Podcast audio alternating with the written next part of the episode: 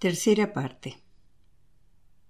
1929-1932. Paddy. 8.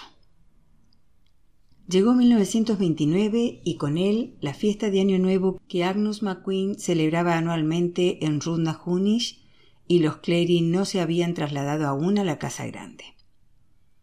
No era algo que se hiciese de la noche a la mañana, pues había que empaquetar todos los artefactos caseros acumulados en siete años.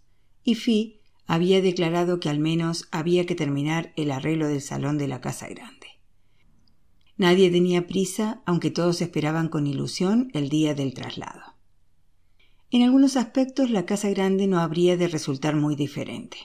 También carecía de electricidad y las moscas eran igualmente numerosas pero en verano era 10 grados más fresca que el exterior debido al grueso de las paredes y a la sombra que proyectaban los eucaliptos sobre el tejado.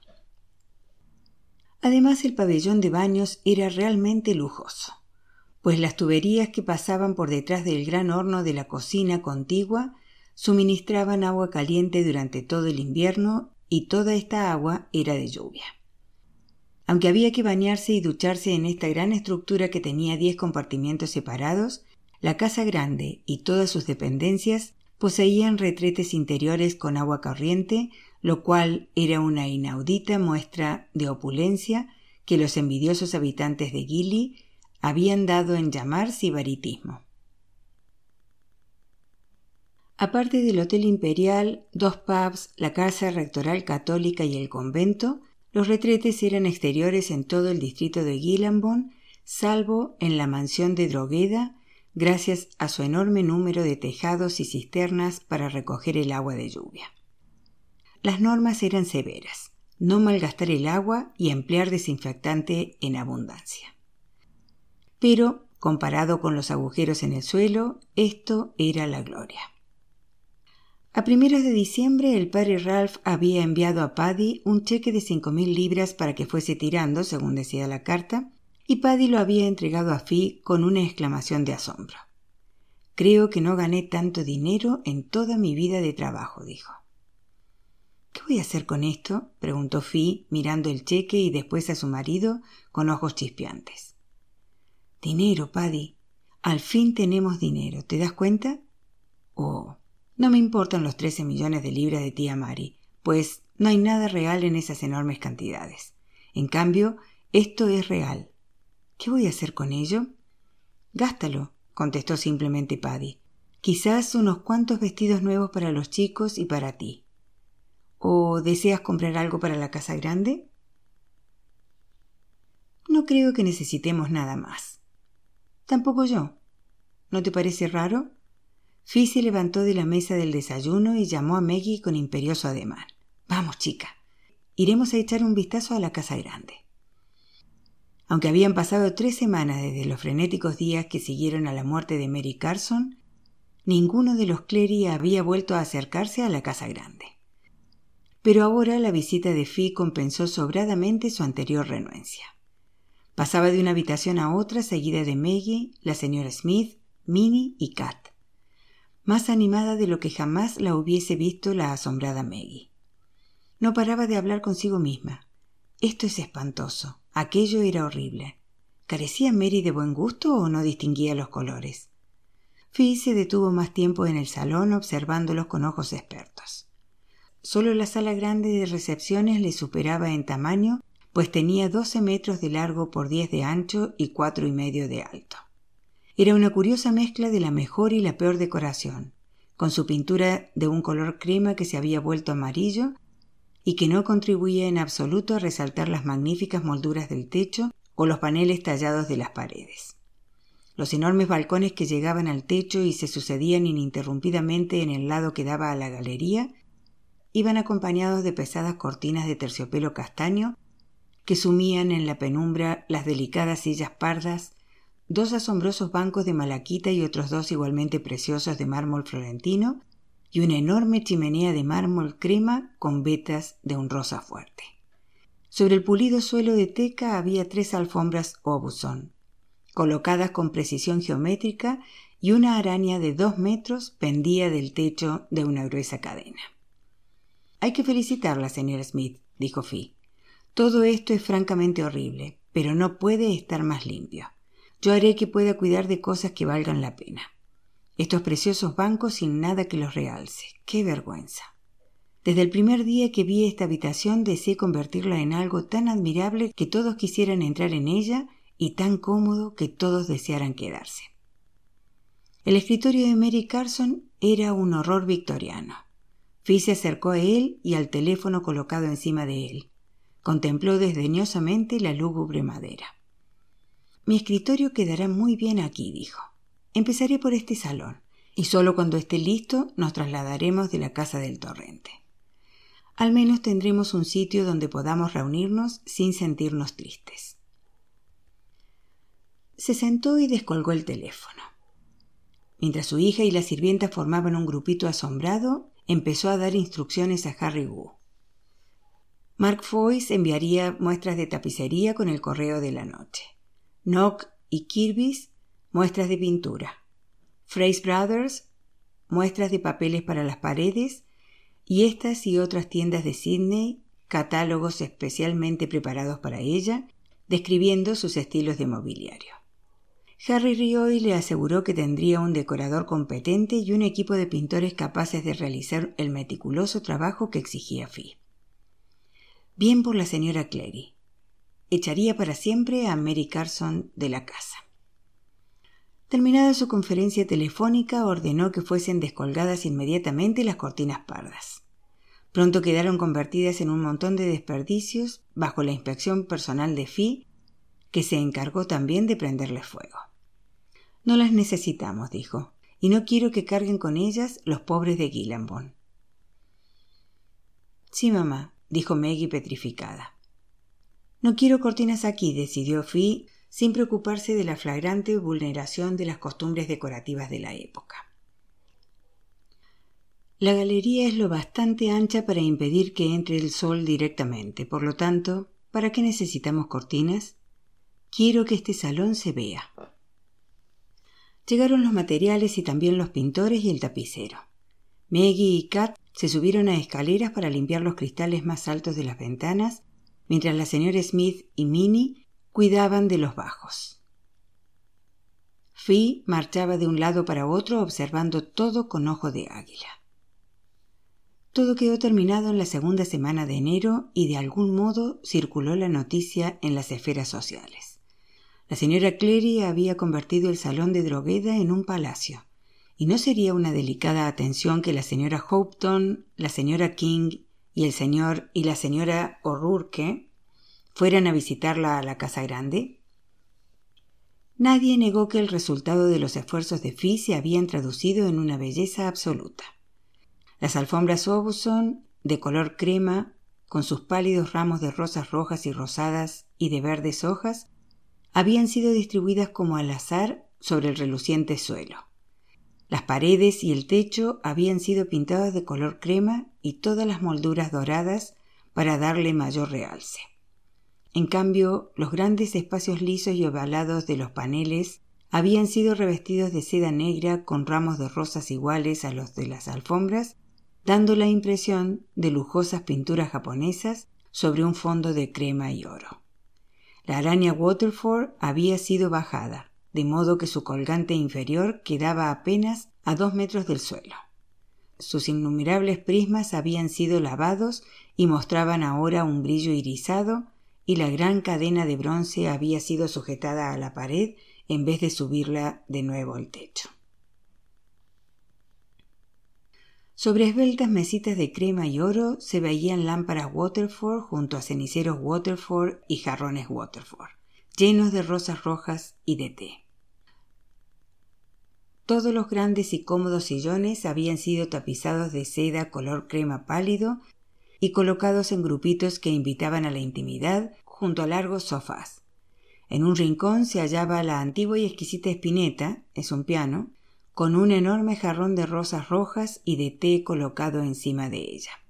Sobre la chimenea pendía el retrato de la abuela de Fi en su abombado traje de pálido color rosa y frente a aquel, en la pared del fondo, un retrato todavía más grande de una joven y pelirroja Mary Carson, que, con su rígido traje negro según la moda de la época, se parecía a la reina Victoria en su juventud. Muy bien, dijo Fi. Ahora podemos abandonar la casa del torrente. Las otras habitaciones las arreglaré cuando tenga tiempo. Oh, ¿no es estupendo tener dinero y una casa en que gastarlo? Unos tres días antes del traslado y tan temprano que el sol no se había levantado todavía, los gallos del gallinero cantaban alegremente. Esos desgraciados, dijo Fi, mientras envolvía con periódicos viejos sus piezas de porcelana.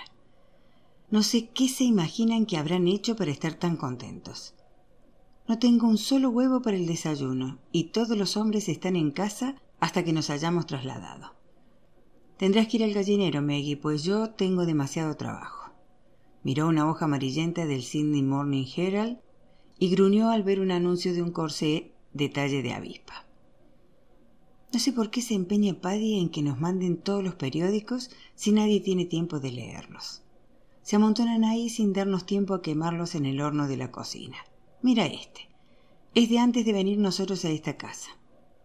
Bueno, al menos me servirá para envolver las cosas. Era estupendo ver a su madre tan animada, pensó Maggie, mientras bajaba la escalera de atrás y cruzaba el patio cubierto de polvo. Aunque todos esperaban con ilusión el momento de ir a vivir en la casa grande, mamá parecía ansiarlo con toda su alma, como si recordase lo que era vivir en una gran mansión. Qué habilidad tan grande la suya, y qué gusto tan exquisito tenía. Algo que nadie había advertido con anterioridad, pues no había tiempo ni dinero para demostrarlo. Maggie se congratuló excitada. Papá había ido al joyero de Kili y se había gastado parte de las cinco mil libras en un collar de perlas auténticas y unos pendientes de perlas también auténticas, pero con pequeños brillantes, para mamá. Se los regalaría el primer día que comiesen en la casa grande. Y ahora que había visto ella la cara de su madre sin su acostumbrada expresión adusta, estaba impaciente por ver la que pondría cuando recibiese las perlas. Desde Bob hasta los gemelos esperaban ansiosamente aquel momento porque papá les había mostrado el grande y plano estuche de cuero y lo había abierto para que viesen las lechosas y opalescentes bolitas sobre el negro forro de terciopelo. La nueva animación de su madre les había conmovido profundamente. Era como presenciar el inicio de una lluvia bienhechora. Hasta ahora nunca habían comprendido del todo lo desgraciada que debió sentirse durante los años anteriores. El gallinero era muy grande y había en él cuatro gallos y más de cuarenta gallinas. Por la noche ocupaban un destartalado cobertizo con perchas de varias alturas en el fondo y con cestas llenas de paja para la puesta alrededor del suelo pulcramente barrido. Pero durante el día las aves paseaban cocleando por un amplio recinto alambrado. Cuando Maggie abrió la puerta del gallinero y entró, todas se agruparon afanosamente a su alrededor, creyendo que iba a darles comida. Pero como Maggie solo las alimentaba por la tarde, se rió de su tonto frenesí y se dirigió al cobertizo. Sinceramente, son un puñado de inútiles, amonestó severamente a las gallinas señalando las cestas. Son cuarenta y solo han puesto quince huevos, insuficientes para el desayuno por no hablar del pastel. Bueno, voy a decirles algo, de una vez para siempre. Si no ponen remedio a esto, les espera el tajo a todos, no solo a las damas, sino también a los amos y señores del gallinero. Por consiguiente, meneen la cola y empiecen a poner huevos, y esto sí que no va para ustedes, caballeros. Llevando cuidadosamente los huevos en su delantal, volvió cantando a la cocina. Fee estaba sentada en la silla de Paddy mirando fijamente una hoja del Smith Weekly, pálido el semblante y temblorosos los labios. Maggie pudo oír el ruido de los hombres trajinando en el interior y las risas de los gemelos de seis años, James y Patsy, en su camastro, pero no se les permitía levantarse hasta que habían marchado los hombres. ¿Qué pasa, mamá? preguntó Maggie. Fi no respondió. Siguió sentada mirando al frente con gotas de sudor sobre el labio superior, paralizados los ojos por un dolor desesperadamente racional, como si reuniese en su interior todos los recursos que poseía para no gritar. Papá, papá, gritó asustada Maggie. El tono de su voz hizo que Paddy acudiese enseguida abrochándose la camiseta de franela y seguido de Bob, Jack, Hughie y Stu. Maggie señaló a su madre sin decir palabra. Paddy sintió que el corazón le subía a la garganta. Se inclinó sobre Fi y asió una de sus flácidas muñecas. ¿Qué tienes, querida? preguntó en el tono más cariñoso que jamás le hubiesen oído sus hijos, aunque éstos comprendieron de algún modo que era el que empleaba con ella cuando nadie podía oírle. Ella pareció reconocer aquella voz especial lo suficiente para salir de su desmayo y sus grandes ojos verdes se fijaron en el rostro de él, tan cariñoso, tan amable, aunque ya no fuese joven. Aquí, dijo, señalando una gacetilla casi al pie de la página. Stuart se había colocado detrás de su madre y apoyado ligeramente una mano en su hombro. Antes de empezar a leer el título, Paddy miró a su hijo a los ojos, aquellos ojos que tanto se parecían a los de Fi, y asintió con la cabeza. Lo que despertaba sus celos contra Frank no podría convocarlos nunca contra Stuart, como si su amor por Fi les uniese más en vez de separarlos. Paddy leyó en voz alta, pausadamente, en un tono que cada vez se hacía más triste. El titular decía boxeador condenado a cadena perpetua. Francis Armstrong Cleary, de 26 años, boxeador profesional, ha sido condenado hoy por el Tribunal del Distrito de Goulburn por el homicidio de Ronald Albert Cumming, de 32 años, jornalero, en el pasado mes de julio. El jurado dictó su veredicto después de solo 10 minutos de deliberación y recomendó la pena más severa que pudiese aplicar el tribunal. El señor juez Fitzhugh Connelly declaró que el caso no ofrecía duda. Cumming y Clery habían discutido violentamente en el bar del Harbour Hotel el 23 de julio. La misma noche más tarde, el sargento Tom Birdsmore de la policía de Goulburn, acompañado de dos agentes, se presentó en el Harbour Hotel a requerimiento del propietario de este, el señor James O'Gilby. En el patio de atrás del hotel, la policía sorprendió a Clary en el momento en que estaba pateando la cabeza del inconsciente Cumming. Tenía los puños manchados de sangre y con mechones de cabellos de Cumming. Al ser detenido, Clary estaba borracho pero lúcido. Fue acusado de lesiones graves, pero esta acusación se convirtió en un homicidio al morir Cumming al día siguiente a consecuencia de lesiones cerebrales en el hospital del distrito de Goulburn. El letrado defensor, señor Arthur White, pidió la absolución alegando enajenación mental, pero cuatro peritos médicos dictaminaron inequívocamente que de acuerdo con las leyes Menocton, Clery no podía considerarse demente.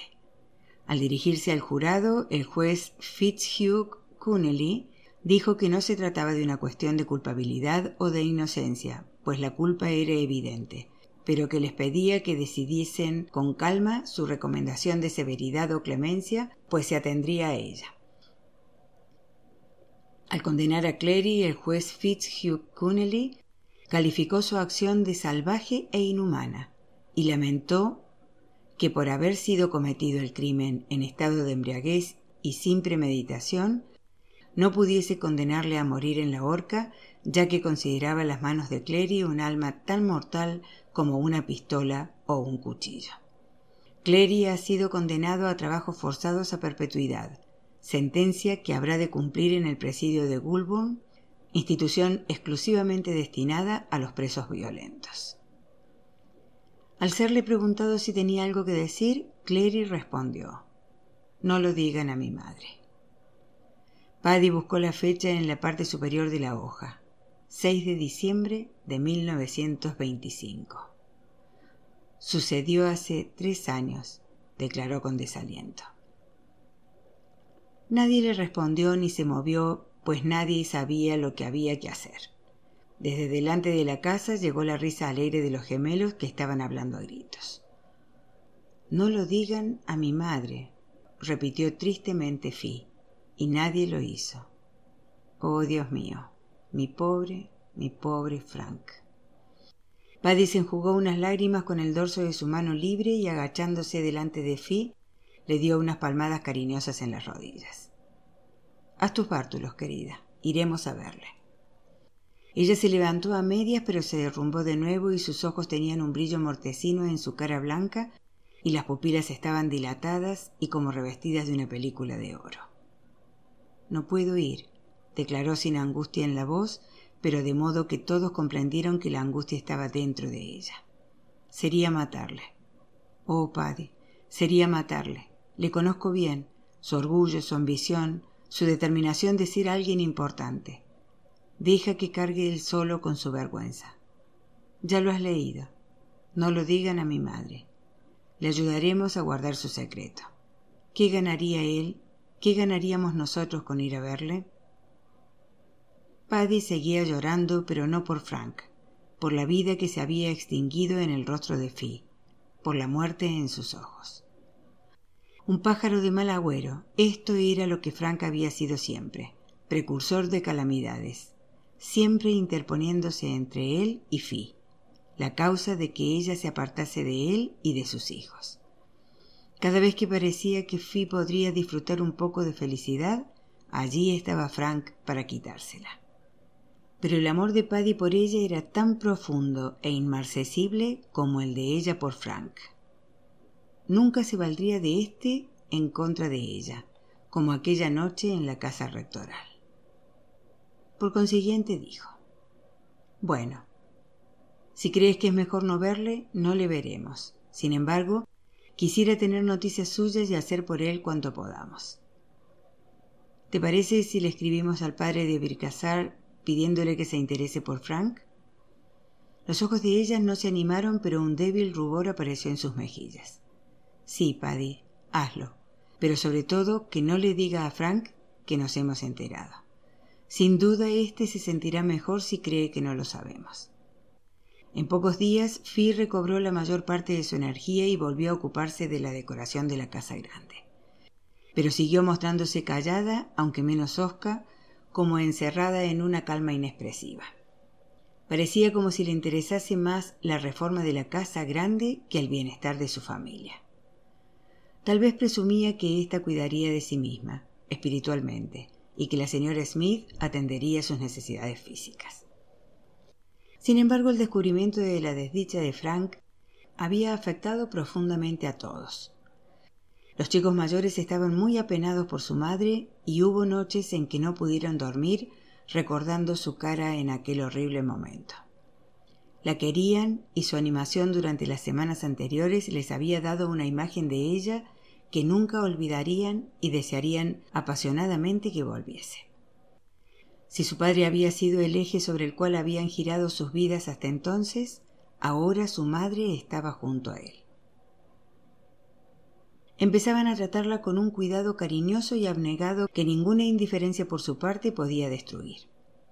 Desde Paddy hasta Stu, los varones Clery se confabularon para hacer que la vida de Fi fuese tal como quería ella, y pidieron la ayuda de todos para este fin. Nadie debía herirla o molestarla, y cuando Paddy le ofreció las perlas, ella las tomó y les dio las gracias con una breve frase inexpresiva, desprovista de gozo y de interés. Pero todos pensaron lo diferente que habría sido su reacción de no haber ocurrido lo de Frank. De no haber sido por el traslado a la casa grande, la pobre Maggie habría sufrido mucho más de lo que sufrió en realidad pues sin haberla admitido plenamente en la sociedad exclusivamente masculina para la protección de mamá, pensando tal vez que su participación habría sido más renuente que la de ellos, su padre y sus hermanos mayores le dieron a entender que debía cargar con las tareas que más fastidiaban a mamá. De hecho, la señora Smith y las doncellas compartieron la carga de Maggie. Lo que más molestaba a Fi eran sus dos hijos más pequeños, pero la señora Smith se encargó de James y Patsy con tal ardor que Maggie no pudo compadecerla, sino que se alegró de que aquel par pudiese pertenecer enteramente al ama de llaves. Maggie sentía también piedad de su madre, pero no con tanta intensidad como los hombres, porque su lealtad era sometida a dura prueba.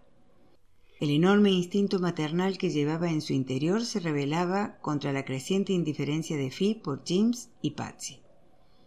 Cuando yo tenga hijos, se decía, nunca querré a uno de ellos más que a los otros. La vida en la casa grande era ciertamente muy distinta. Al principio resultaba extraño el disponer cada uno de su propia habitación, y para las mujeres el no tener que preocuparse de las tareas de la casa, dentro o fuera de esta. Minnie, Kat y la señora Smith cuidaban de todo, desde lavar y planchar la ropa hasta cocinar y hacer la limpieza, y casi se ofendían si se les ofrecía ayuda.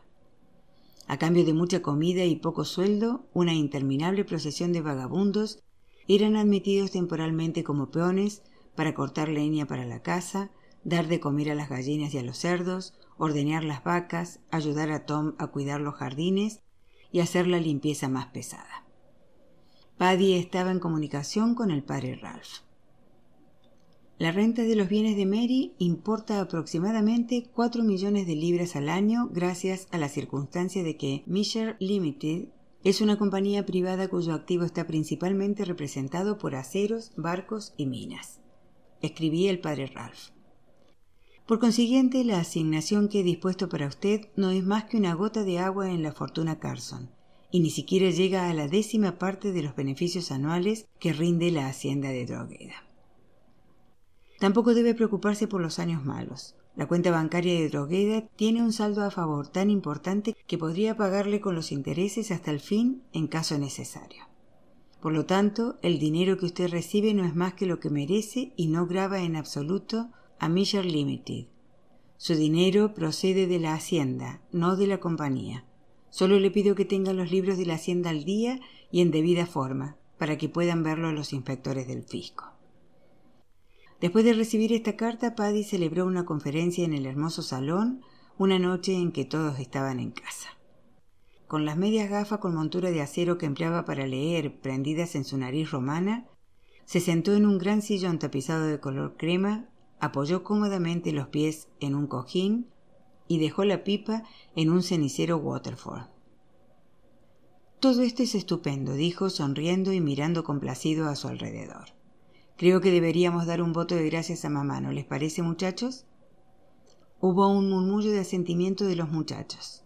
Fi hizo una inclinación de cabeza. Estaba sentada en el sillón predilecto de Mary Carson, pero recién tapizado de seda color crema pálido.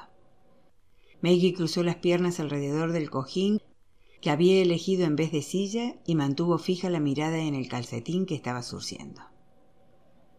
Bueno, el padre Ralph ha arreglado las cosas y se ha mostrado muy generoso, siguió diciendo Paddy.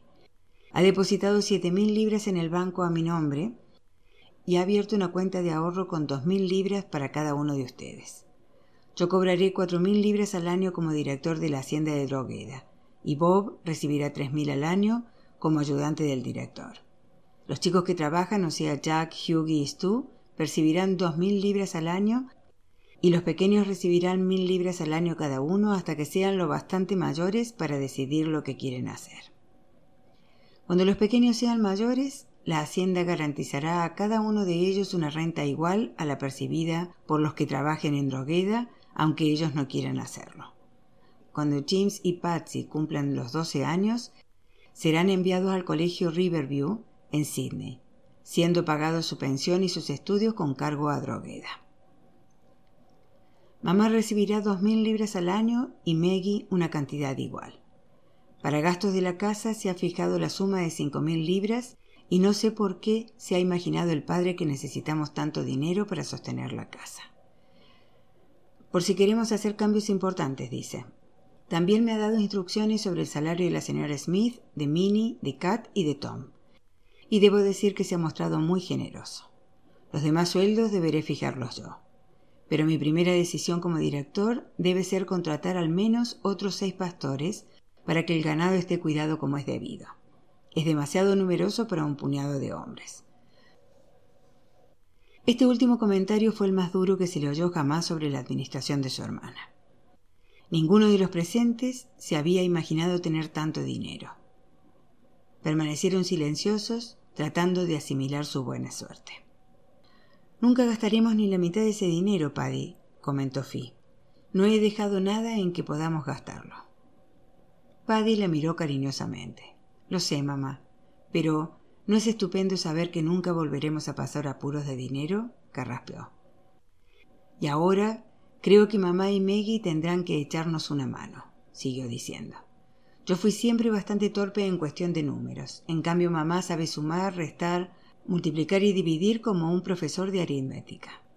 Por consiguiente, mamá llevará la contabilidad de Drogueda en vez de hacerlo en la oficina de Harry Wood. Yo no lo sabía, pero Harry tenía un empleado que cuidaba exclusivamente de las cuentas de Drogueda y ahora falta un hombre en su personal por lo cual no le importa traspasarnos esta labor. En realidad, fue él quien me sugirió que mamá podía ser una buena contable. Enviará a alguien de Gilly para instruirte debidamente, mamá. Por lo visto es bastante complicado. Tendrás que llevar el libro mayor, el de caja, el diario, donde hay que anotarlo todo. Lo bastante para tenerte muy ocupada, pero sin necesidad de estropearte las manos cocinando y lavando la ropa, ¿no te parece?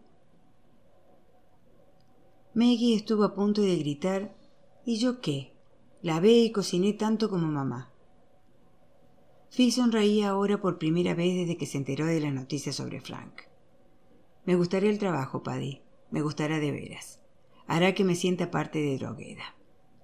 Bob te enseñará a conducir el Rolls nuevo porque tendrás que ir a Gilly al banco y a visitar a Harry. Además, te gustará saber que puedes ir en el coche a cualquier parte sin depender de ninguno de nosotros.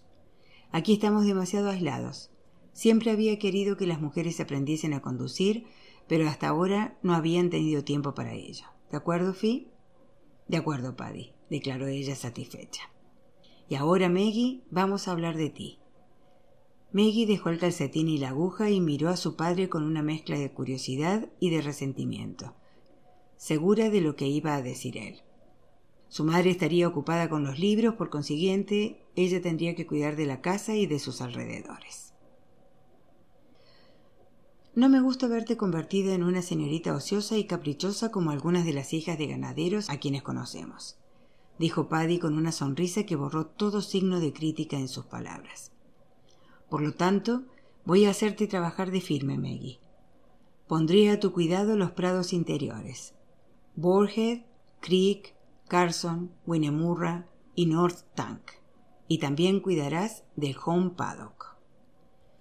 Serás responsable de los caballos, tanto de lo que trabajen como de los que queden en el corral.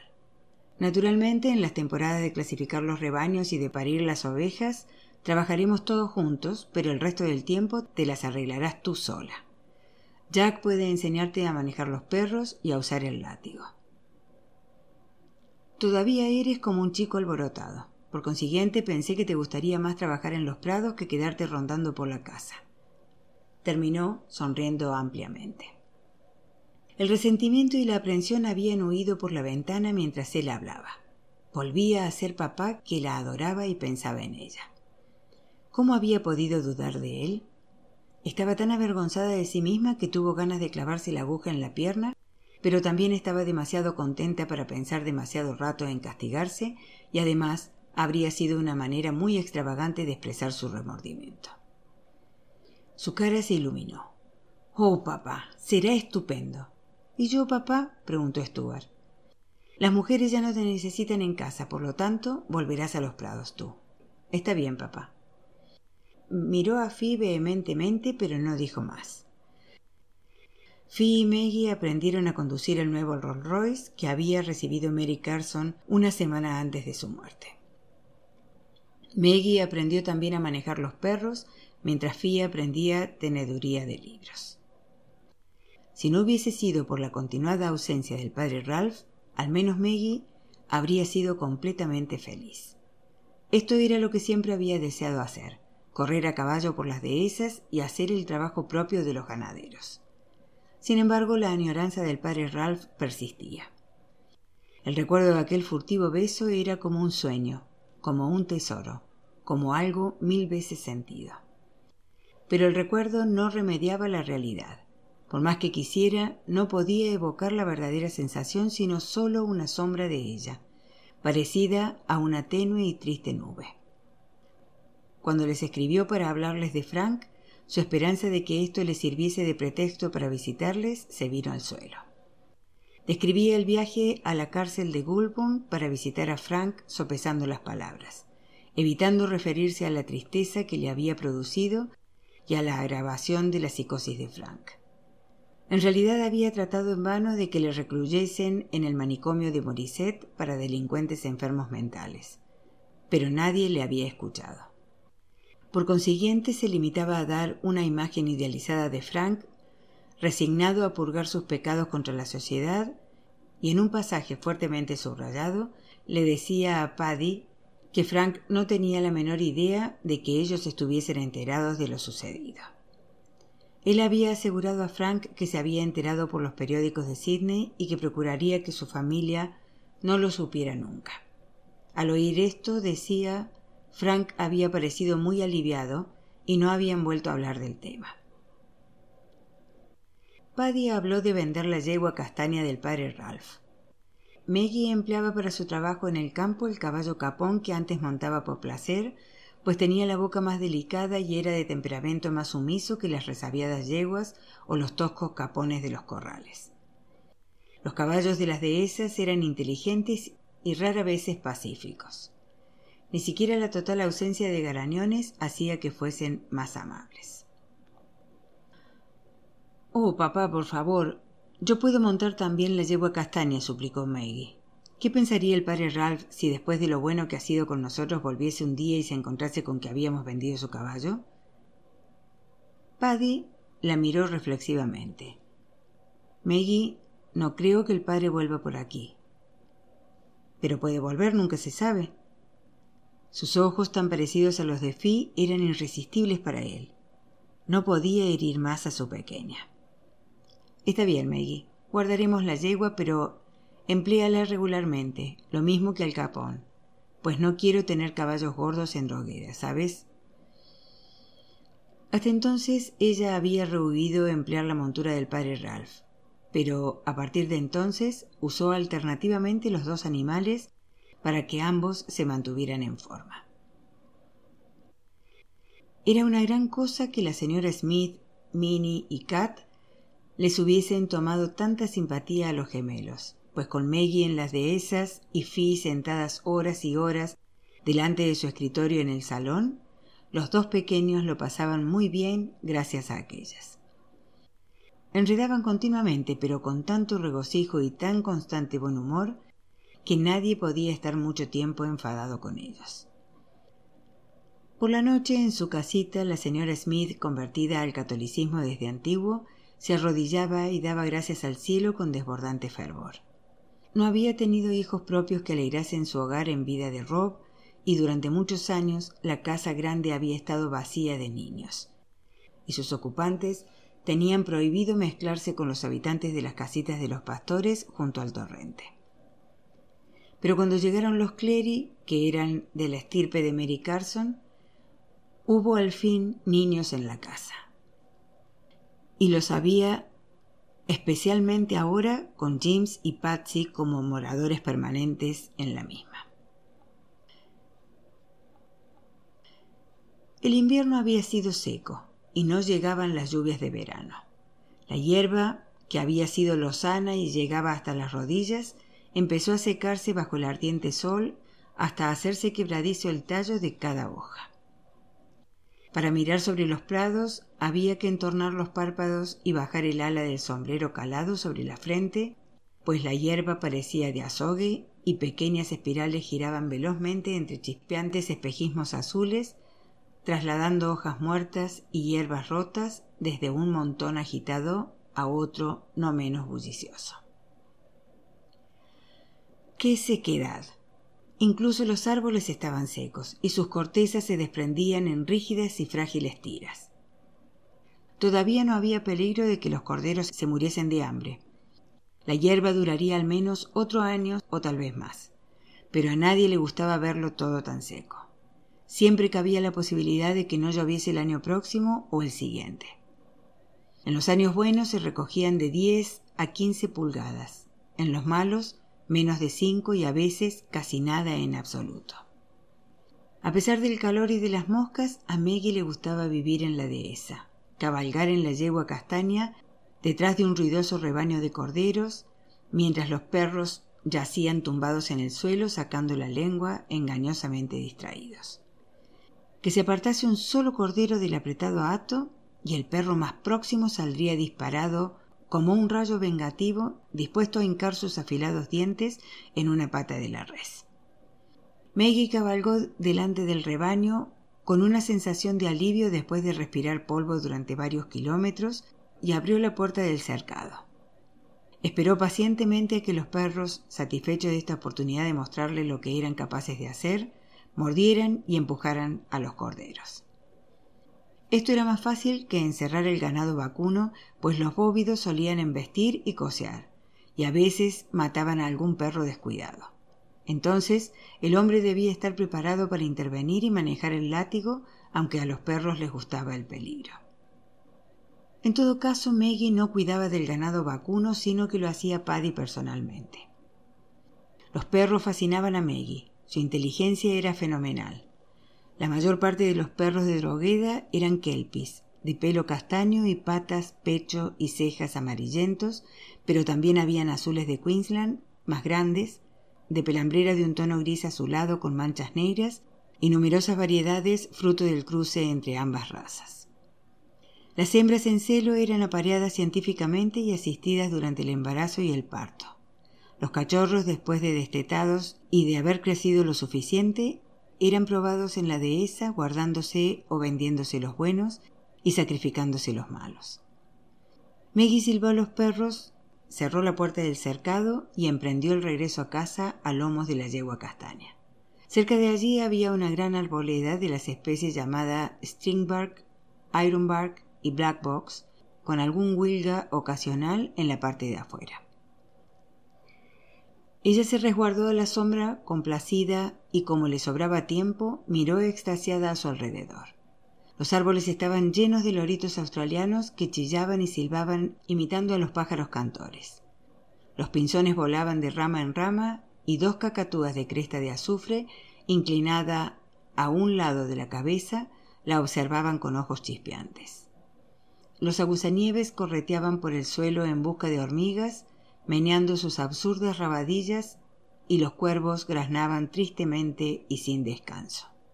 El ruido que los pajarracos emitían era el más lúgubre del repertorio de la pradera, absolutamente desprovisto de alegría, desolado y en cierto modo terrorífico, pues hablaba de carne podrida, de carroña, de moscas de los cadáveres. Imposible imaginar que un cuervo cantase como un ave canora. Su grito y su función estaban perfectamente adaptados. Desde luego había moscas por todas partes. Maggie llevaba un velo sobre el sombrero, pero sus brazos desnudos eran fácil presa de aquella, y la yegua castaña no paraba de oxearlas con la cola, mientras su piel se estremecía constantemente. A Maggie le sorprendía que a pesar del pelo y el grueso pellejo pudiesen sentir los caballos algo tan delicado e ingrávido como una mosca. Estas bebían el sudor y por eso atormentaban tanto a los caballos y a los hombres. Pero había algo que los humanos no les permitían hacer y por esto se valían de los corderos para el más íntimo objetivo de depositar sus huevos, cosa que hacían en el cuarto trasero de la res o donde la lana era más húmeda y sucia. El zumbido de las abejas llenaba el aire y rebullía las brillantes y rápidas libélulas en busca de los canarillos de agua poblados de mariposas de brillantes colores y de moscardones diurnos. El caballo hizo girar con la pezuña un leño podrido y Maggie lo observó y sintió un escalofrío. Estaba lleno de gusanos gordos, blancos y repugnantes, de piojos de la madera y de babosas, de grandes arañas y cien pies. Surgían conejos de los matorrales e inmediatamente volvían atrás, levantando nubéculas de polvo y atisbando después temblorosos el hocico. Más lejos, un puerco espina apareció en busca de hormigas y se asustó al ver a Meggie. Cavando tan deprisa que sus patas armadas de fuertes garras se ocultaron en pocos segundos, empezó a desaparecer bajo un pesado tronco. Su frenesí era divertido. Las afiladas púas se habían aplanado sobre su cuerpo para facilitar la entrada en el suelo mientras volaban los terrones por el aire. Maggie salió de la arboleda al camino principal que llevaba a la casa. Una bandada de cacatúas grises se había posado sobre el polvo. Buscaban insectos y larvas, y al acercarse ella se elevaron en masa. Maggie se sintió como sumergida bajo una ola de una rosa magenta pues al pasar las alas y los pechos sobre su cabeza, el gris se convirtió mágicamente en un tono rosado vivo. Y pensó, si tuviese que marcharme mañana para no volver, soñaría en Drogueda como envuelta en una nube de cacatúas de color rosa. La sequía debe aumentar allá a lo lejos porque los canguros acuden cada vez en mayor número. En efecto, una gran manada de canguros, quizás de dos mil individuos, se alarmó al ver volar las cacatúas, interrumpió su plácido apacentamiento y se alejó a toda velocidad con sus largos y ágiles saltos que devoraban las leguas más deprisa que cualquier otro animal, salvo el emo. Los caballos no podían seguirles. Entre estos deliciosos intermedios de observación de la naturaleza, Maggie pensaba, como siempre, en Ralph. En su interior nunca había catalogado lo que sentía por él como un antojo de colegiala. Lo llamaba sencillamente amor, como decían los libros. Sus síntomas y sus sentimientos no se diferenciaban en nada de los de una heroína de Ethel M. Dell, ni le parecía justo que una barrera tan artificial como su condición de sacerdote pudiese imponerse entre ella y lo que quería de él, que era tenerlo como marido vivir con él como vivía papá con mamá, en perfecta armonía, adorándola él como papá adoraba a mamá. Nunca le había parecido a Maggie que su madre hiciera gran cosa para ganarse la adoración de su padre, y sin embargo, éste la adoraba.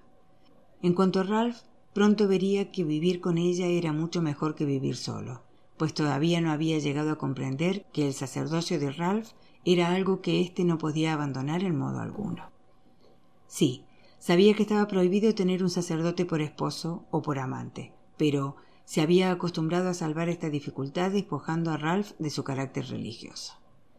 Su superficial educación católica no había llegado a profundizar en la naturaleza de los votos sacerdotales, y ella no había sentido la necesidad de estudiarla por su cuenta. Poco inclinada a rezar, Maggie cumplía las leyes de la Iglesia solo porque vulnerarlas significaba arder en el infierno por toda la eternidad. En su presente ensoñación se imaginaba la dicha de vivir con él y de dormir con él, como hacían papá y mamá. La idea de tenerle cerca de ella la entusiasmaba, la hacía rebullir inquieta en su silla, y la traducía en un diluvio de besos porque nada más sabía. Su trabajo en la dehesa no había mejorado en absoluto su educación sexual, pues el simple olor de un perro en la lejanía eliminaba el instinto de apareamiento de los animales y en todas las ganaderías el apareamiento indiscriminado estaba prohibido. Cuando eran lanzados los moruecos entre las ovejas de un cercado en particular, Maggie era enviada a otra parte y para ella el hecho de que un perro montase sobre otro no era más que una señal para hacer restallar el látigo sobre la pareja a fin de que dejasen de jugar.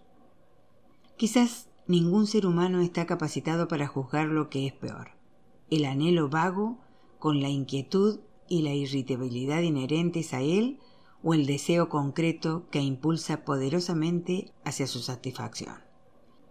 La pobre Maggie anhelaba algo que ignoraba, pero el impulso estaba allí y la empujaba de forma inexorable hacia Ralph de Bricassart. Por consiguiente, soñaba con él, lo deseaba, lo necesitaba, y estaba triste porque a pesar de haberle dicho él que la quería, significaba tan poco para él que nunca venía a verla. Estaba embargada por estos pensamientos cuando vio acercarse a Paddy que se dirigía a casa por el mismo camino. Ella sonrió y refrenó su montura para que su padre la alcanzase. Qué agradable sorpresa, exclamó Paddy, colocando su viejo ruano junto a la yegua de edad mediana de su hija. Ya lo creo que sí, dijo ella. ¿Está todo muy seco lejos de aquí? Peor que esto, según creo. Dios mío. Nunca había visto tantos canguros. La sequía debe ser terrible por el lado de Melparinca. Martin King hablaba de dar una gran batida, pero creo que ni un batallón de ametralladoras reduciría el número de canguros de modo que se viese la diferencia. Qué amable, considerado, compasivo y cariñoso era su padre. Y raras veces tenía ocasión de estar con él a solas, sin que le acompañase al menos uno de los chicos. Antes de poder cambiar de idea, Maggie formuló la espinosa pregunta, la pregunta que la corroía por dentro a pesar de todas sus seguridades internas. Papá, ¿por qué no viene nunca a vernos el padre de Bircasar? Está muy ocupado, Maggie, respondió Paddy en tono súbitamente cauteloso. Pero incluso los curas tienen vacaciones, ¿no? Y le gustaba tanto Drogueda que estoy segura de que le agradaría pasarlas aquí. En cierto modo los sacerdotes disfrutan de vacaciones, Maggie, pero en otro aspecto siempre tienen obligaciones que cumplir. Por ejemplo, tienen que decir misa cada día aunque estén solos. Creo que el padre de Bricasar es un hombre muy inteligente y sabe que es imposible volver atrás en la vida. Para él, pequeña Maggie, Drogueda pertenece al pasado. Si volviese, no encontraría aquí las mismas satisfacciones de antaño.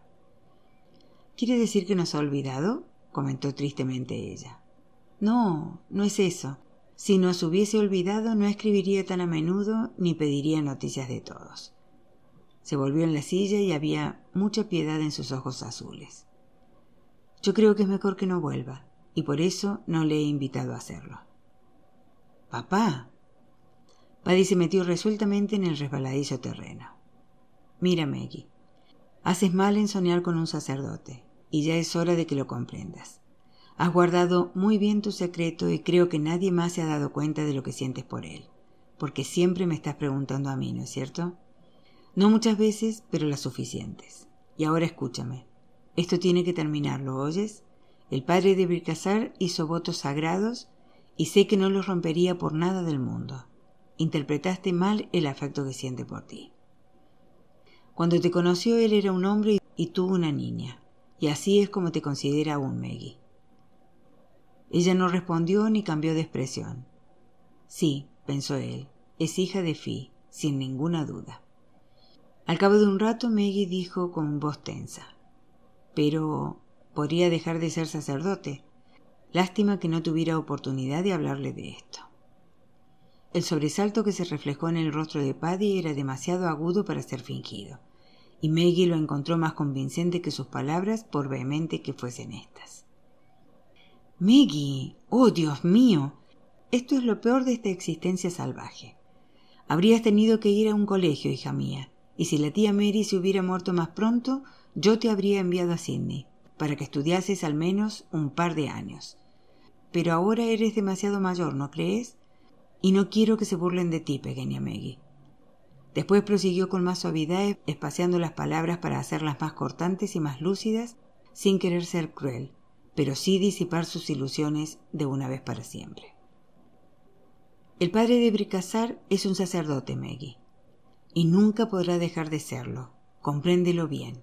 Sus votos son sagrados, demasiado solemnes para romperlos. Cuando un hombre se hace sacerdote no puede volverse atrás, y los directores espirituales del seminario se aseguran de que sepa bien lo que jura antes de hacerlo.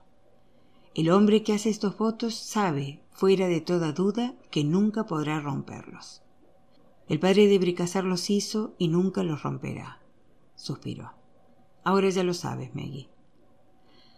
Desde este momento no tienes excusas para soñar en el padre de Bricazar. Habían llegado delante de la casa principal y la caballeriza estaba más cerca que los corrales.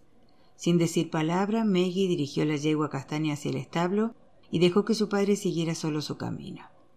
Él se volvió varias veces a mirarla, pero cuando hubo ella desaparecido detrás de la valla de la caballeriza, espolió al ruano y terminó su carrera al trote corto, lamentando amargamente haber tenido que hablar a Maggie como lo había hecho. Malditas las cuestiones que surgían entre hombres y mujeres. Parecían regirse por normas diferentes de todas las demás.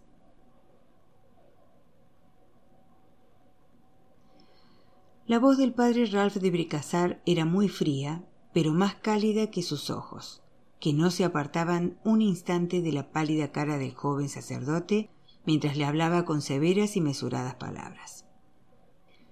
No se ha comportado usted como nuestro Señor Jesucristo exige que se comporten sus sacerdotes.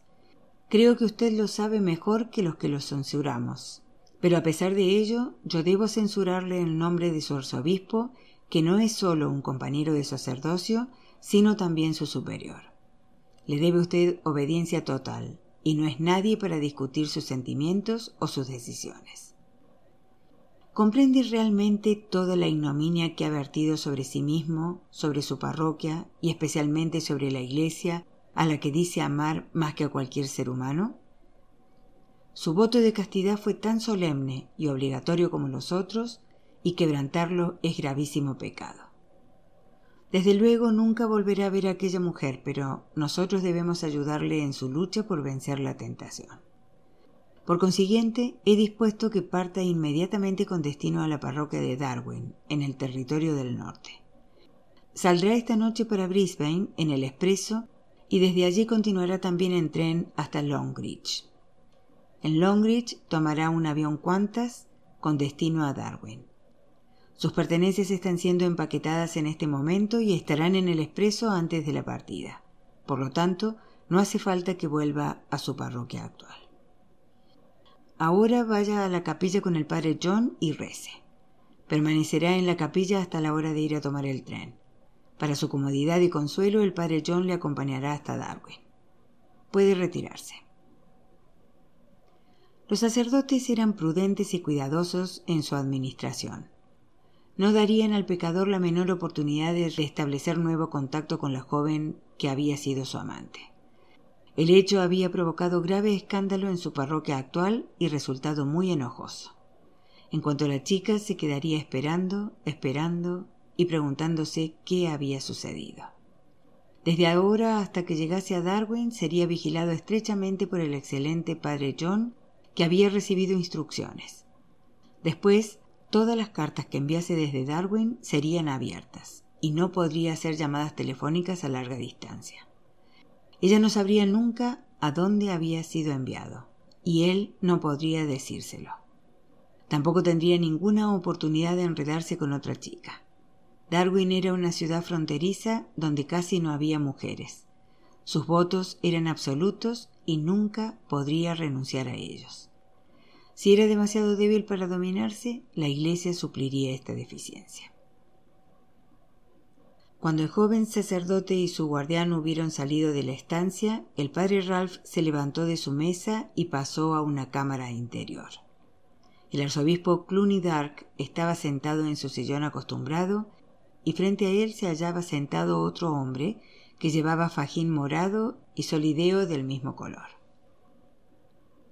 El arzobispo era un hombre corpulento, de cabellos muy blancos y ojos de un azul intenso. Estaba lleno de vitalidad, tenía un fino sentido del humor y le gustaba la buena mesa. Su visitante era su verdadera antítesis, bajito y delgado, con unos cuantos mechones de cabellos ralos y negros alrededor del solideo, y rostro anguloso y ascético, de tez pálida, grandes ojos negros y mentón fuertemente sombreado. Por su apariencia igual podía tener treinta años que cincuenta, pero en realidad tenía treinta y nueve, tres más que el padre Ralph de Bricassar. Siéntese, padre, y tome una taza de té, le invitó el arzobispo muy afectuoso. Precisamente me disponía a pedir que nos trajesen más. Supongo que habrá amonestado de manera adecuada al joven para rectificar su conducta. Sí, Eminencia, repuso gravemente el padre Ralph y se sentó en la tercera silla alrededor de la mesa.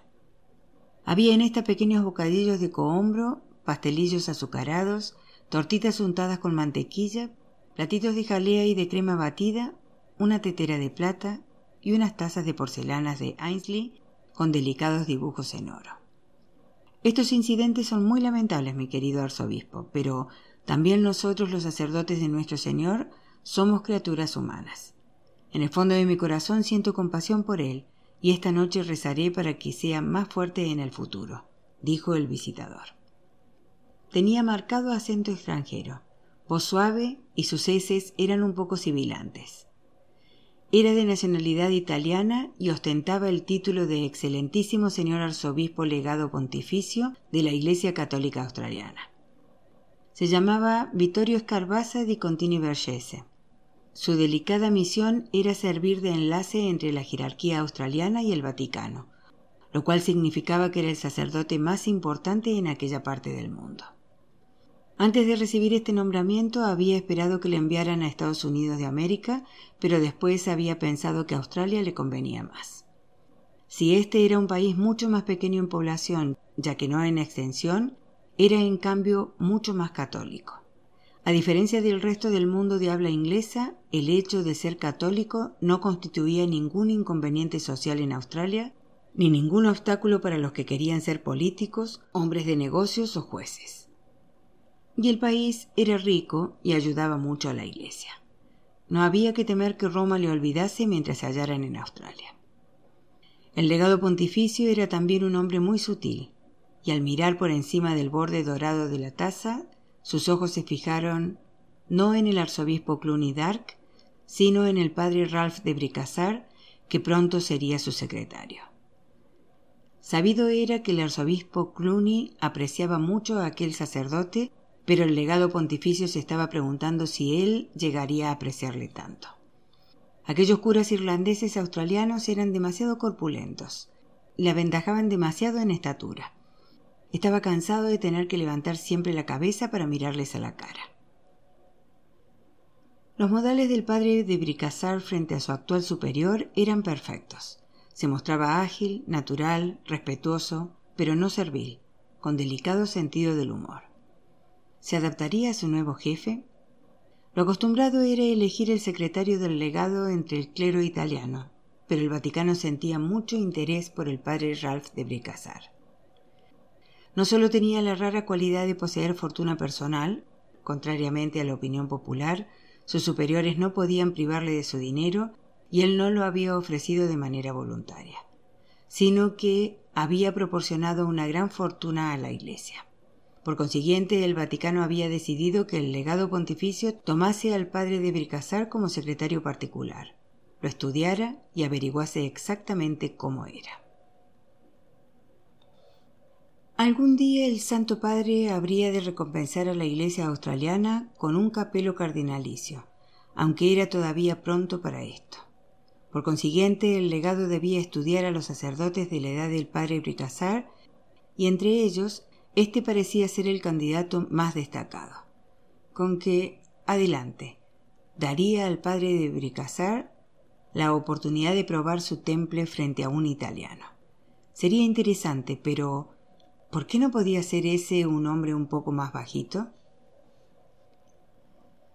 El padre Ralph sorbía ahora su té con satisfacción y guardaba un desacostumbrado silencio. El legado pontificio advirtió que sólo comió uno de los pequeños bocadillos sin tocar las otras golosinas. En cambio, bebió cuatro tazas de té ávidamente sin añadirle azúcar ni leche. Bueno, esto coincidía con los informes que tenía de él. Aquel sacerdote era sumamente parco en sus costumbres. Su única debilidad era tener un coche bueno y muy veloz. Su apellido es francés, padre, dijo el legado pontificio con voz suave. Pero tengo entendido que es usted irlandés.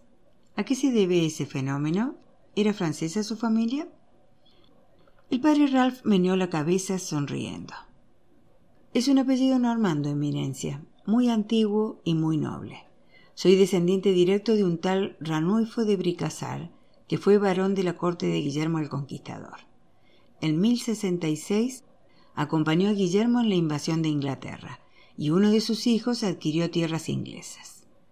La familia prosperó bajo los reyes normandos de Inglaterra y más tarde algunos de sus miembros cruzaron el mar de Irlanda en tiempos de Enrique IV y se establecieron en la otra orilla. Cuando Enrique VIII apartó la Iglesia de Inglaterra de la autoridad de Roma, nosotros conservamos la fe de Guillermo, o sea que permanecimos fieles a Roma y no a Londres. Pero cuando Cromwell estableció la Commonwealth, Perdimos nuestros títulos y tierras y nunca nos fueron devueltos. Carlos tenía que recompensar a sus favoritos ingleses con tierra irlandesa. La antipatía que sienten los irlandeses por los ingleses está pues justificada. Nosotros, sumidos en una oscuridad relativa, permanecimos fieles a la Iglesia y a Roma.